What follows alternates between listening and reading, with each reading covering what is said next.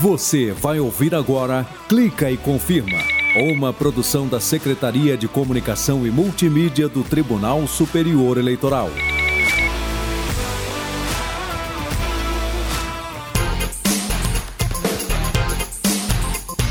Beleza, galera? Eu sou o Fábio Ruas e tô chegando com Clica e Confirma, o programa que traz a justiça eleitoral brasileira para mais perto de você. Ah, vamos nessa! Clica e confirma.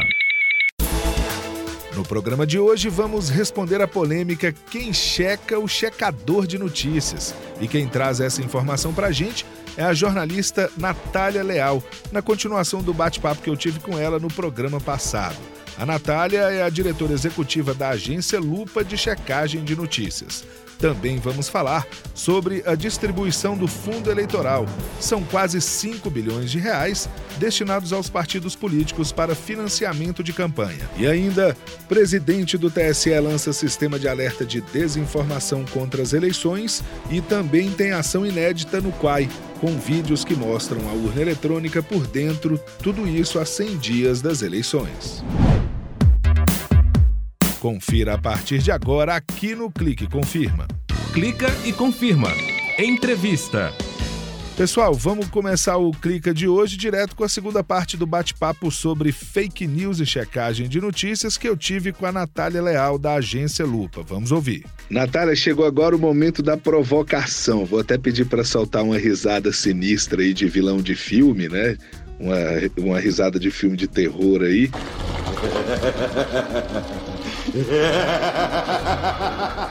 Mas tô fazendo brincadeira, mas a verdade é porque eu vou entrar na polêmica, né? Quem checa a checagem de notícias, né, Natália? O checador pode errar, a gente sabe que tem muita muita especulação em cima disso, né?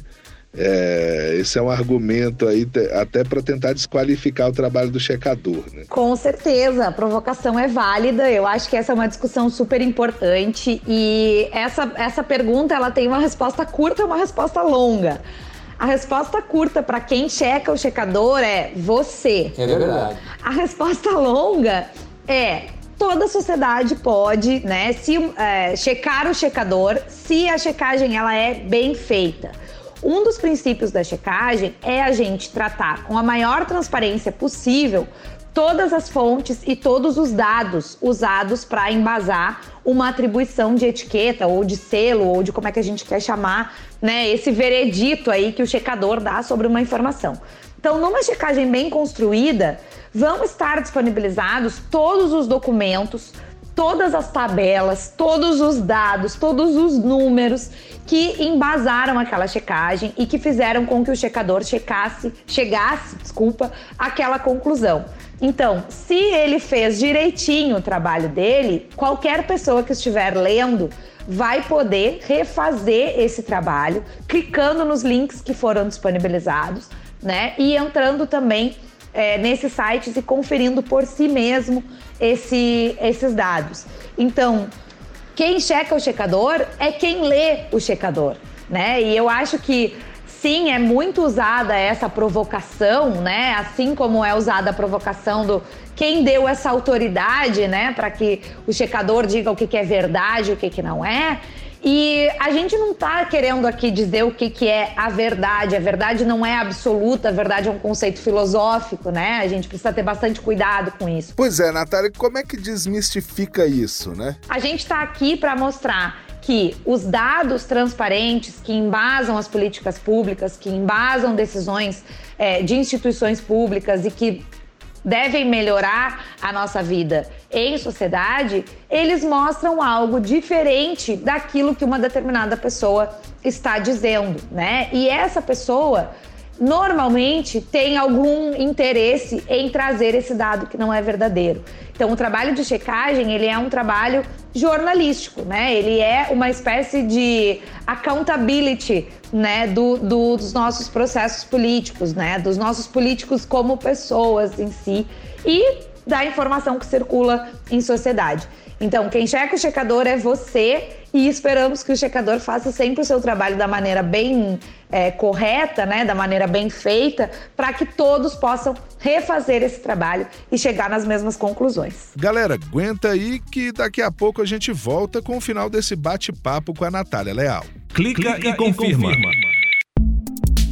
O presidente do TSE, ministro Edson Fachin, lançou o sistema de alerta de desinformação contra as eleições. A partir de agora, qualquer pessoa poderá acessar este sistema que já está disponível no site do Tribunal Superior Eleitoral e assim reportar episódios envolvendo a circulação de notícias falsas, portadoras de inverdades sobre o sistema eleitoral brasileiro e que atentem contra a imagem de segurança e integridade do processo de votação e ainda que possam afetar a normalidade do pleito eleitoral.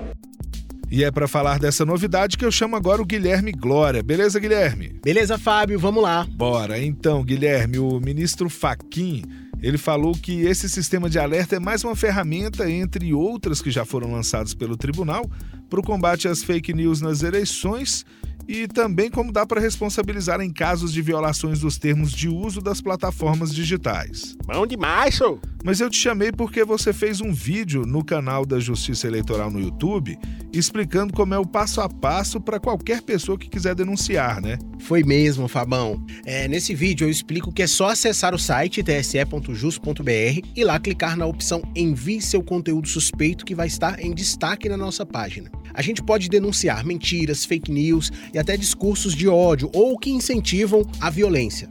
A denúncia ela vai ser encaminhada para a rede social onde a postagem foi feita. É só a gente selecionar o tipo de denúncia, informar em qual plataforma está a publicação e aí a gente vai colar o link e indicar se há ou não algum vídeo na postagem. E também é possível anexar arquivos, por exemplo, a pessoa fez um print ou algum arquivo que a pessoa acha importante também.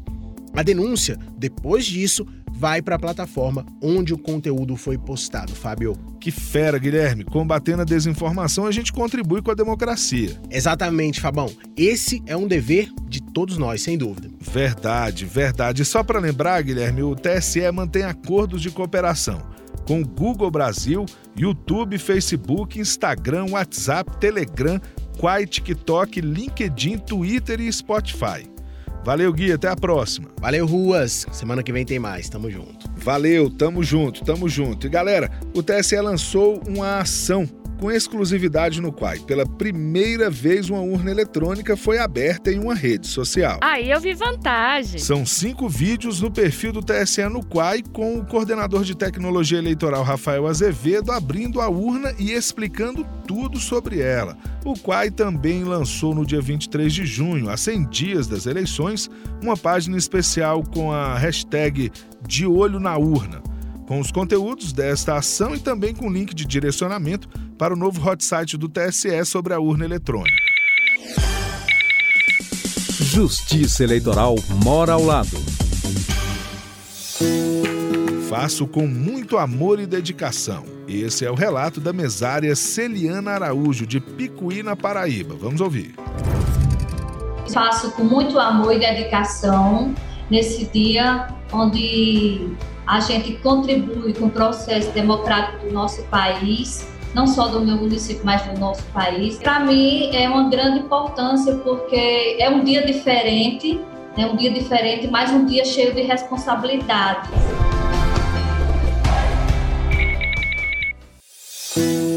Você conhece alguma mesária ou algum mesário? Quem sabe um deles não aparece por aqui. Todos os mesários que já entrevistamos estão no canal da Justiça Eleitoral no YouTube. Confere lá. E se você quiser se candidatar para ser mesário ou mesário voluntário, é só entrar no site tse.jus.br que tem todas as informações lá. Ah, as convocações começam no dia 5 de julho. Clica e confirma. Conheça as regras. Continua aberta a temporada de sugestões para o desenvolvimento de um novo sistema de prestação de contas. Contas essas que partidos políticos e candidatos devem entregar à Justiça Eleitoral até o dia 30 de junho. As contribuições podem ser feitas por um formulário digital no portal tse.jus.br. Os temas são novas funcionalidades, tecnologias e modelos existentes no mercado para desenvolver a plataforma. Mas se liga, 30 de junho também é o prazo para enviar as contribuições. O desenvolvimento do novo sistema é uma parceria entre o TSE e o Tribunal Regional Eleitoral do Paraná. O TSE divulgou na portaria número 579 de 2022 o valor a que cada partido político terá direito na distribuição dos quase 5 bilhões de reais do Fundo Especial de Financiamento de Campanha, mais conhecido como Fundo Eleitoral. Esse recurso deve ser usado pelos partidos nas eleições gerais deste ano são 4 bilhões 961 milhões 519 mil 777 reais. É a maior soma já destinada ao fundo desde a criação dele em 2017. Mais uma vez, o Partido Novo renunciou a essa cota, que vai ser revertida ao Tesouro Nacional. União Brasil, que é a fusão do DEM e do PSL, vai receber a maior soma, mais de 782 milhões de reais. Em seguida, o PT com 503 milhões, o MDB com 363, o PSD com 349 e o Progressistas com 344 milhões. Juntas, essas cinco legendas respondem por quase a metade dos recursos distribuídos, 47,24%. E você sabe como é que é feito esse cálculo? Diga-me apenas quantos são 2 mais 2. É, não pode me dar uma pista? não podia ser ele. Ah, não é tão simples assim não. Os cálculos da distribuição consideram os candidatos eleitos em 2018 de acordo com a representação da legenda no Congresso Nacional. Os valores são exclusivamente para financiamento das campanhas eleitorais. Recursos não utilizados devem ser devolvidos ao Tesouro Nacional. Clica e confirma. O presidente do TSE, ministro Edson Fachin, e o vice Alexandre de Moraes participaram da reunião sobre as missões de observação eleitoral. E é por isso que eu chamo agora a Renata Gorga. Saudade dói, saudade dói, Renatinha. Oi, Fabão, tô de volta. Oi, Rê, é muito bom ter você de volta aqui no Clique. Olha só, eu sei que você acompanhou essa reunião, como é que foi? Acompanhei sim, Fábio. O encontro foi com representantes da Uniore, a União Interamericana de Organismos Eleitorais. Os ministros debateram o contexto das eleições na América Latina, o desafio dos organismos eleitorais e a participação de representantes da Uniore nas eleições deste ano no Brasil como observadores eleitorais. O ministro Faquim destacou a importância dessas missões que, por meio de recomendações, colaboram para o aprimoramento do sistema eleitoral. Vamos ouvir o ministro.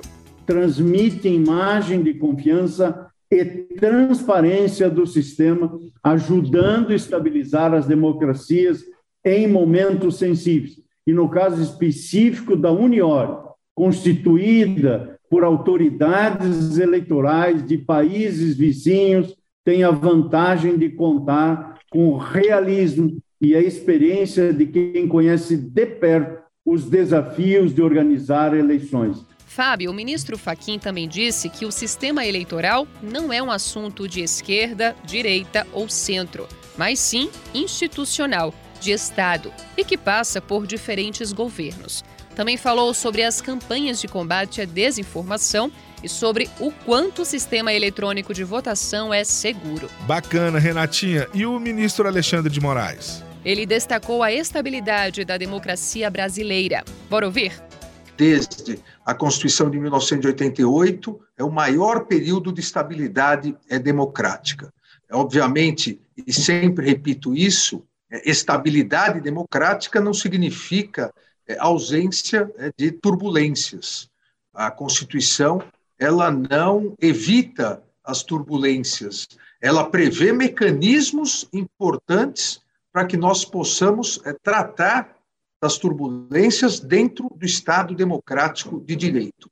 E um desses instrumentos fortalecidos pela Constituição de 1988 foi exatamente a justiça eleitoral. E, Fábio, é importante lembrar que instituições nacionais podem se inscrever até o dia 5 de julho para participar das eleições deste ano como observadoras eleitorais. Valeu, Rê. Obrigado por trazer essas informações para a gente aqui no Clica, mas continua com a gente, não vai embora não. Clica e confirma. Fato ou boato? E chegou mais uma fake news no meu WhatsApp. Ih, aí é fake news. E foi por isso que eu pedi para você esperar, Rê, porque o fato ou boato de hoje é com você. Bora ouvir. As urnas eletrônicas não têm certificação do Inmetro e não há nada de errado nisso. O Inmetro fiscaliza produtos de consumo, como fósforo, chupeta, micro-ondas, urna não. Apesar disso, as urnas são testadas por laboratórios reconhecidos pelo Instituto. O sistema eletrônico de votação também pode ser inspecionado por instituições e por qualquer brasileiro maior de 18 anos no teste público de segurança. Então, as urnas têm sim qualidade certificada. Saiba o que é fato ou boato por meio de fontes seguras. Clica e confirma. Entrevista.